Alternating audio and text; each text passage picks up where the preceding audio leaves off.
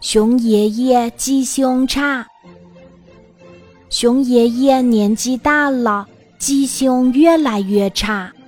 熊爷爷早，哎，早上好呀，小兔美嘉。熊爷爷，您又记错了，美嘉是我妈妈的名字，我是小兔米粒。是的，熊爷爷总是把小兔米粒的名字喊错。熊爷爷除了记性差，还总爱打瞌睡，尤其是在阳光很温暖的下午，熊爷爷坐在小河边钓鱼的时候，熊爷爷一边打瞌睡一边钓鱼，河里的小鱼们偷偷吃光了鱼饵，熊爷爷一点儿都没有发现，所以。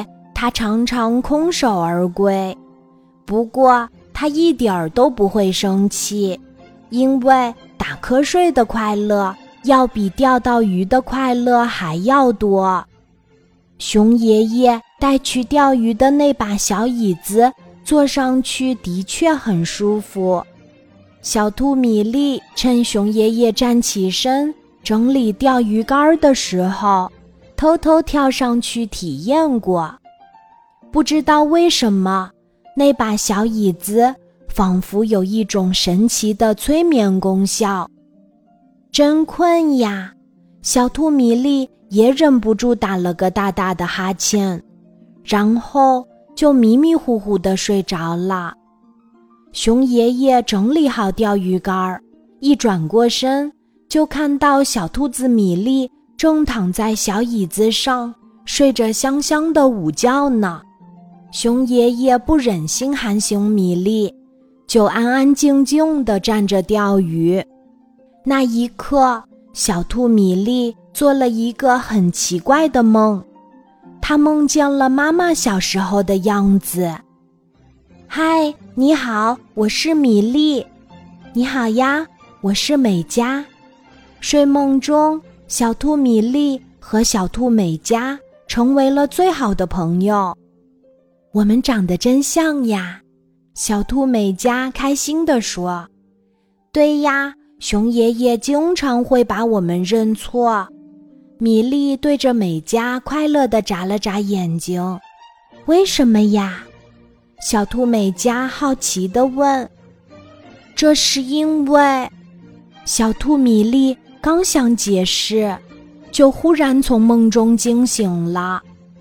原来。熊爷爷钓到了一条很大的鱼，那条鱼正哗啦哗啦用力甩着尾巴呢。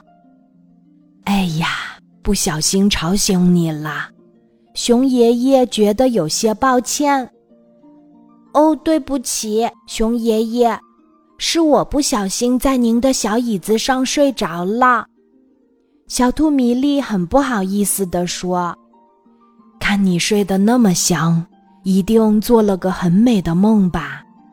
熊爷爷微笑着问：“对，是个非常美好的梦。”小兔米粒忽然想起了什么，他赶紧从熊爷爷的小椅子上跳下来，说：“呀，我要赶紧回家找妈妈了！我要把刚刚在梦里没有说完的话，继续说给妈妈听。”熊爷爷，再见。哦，好的，好的，美嘉，早点回去吧，路上小心啊！记性不好的熊爷爷又把小兔米粒认成小兔美嘉了。米粒顾不上解释，就飞快地往家里跑去。他很想早点见到妈妈，然后抱住她说：“妈妈。”我梦见你小时候的样子啦，我们长得很像很像，所以熊爷爷才总是喊错我的名字。在梦里，我们成了最好的朋友，一起玩得很开心。今天的故事就讲到这里，记得在喜马拉雅 APP 搜索“晚安妈妈”，每天晚上八点。我都会在喜马拉雅等你。小宝贝，睡吧，晚安。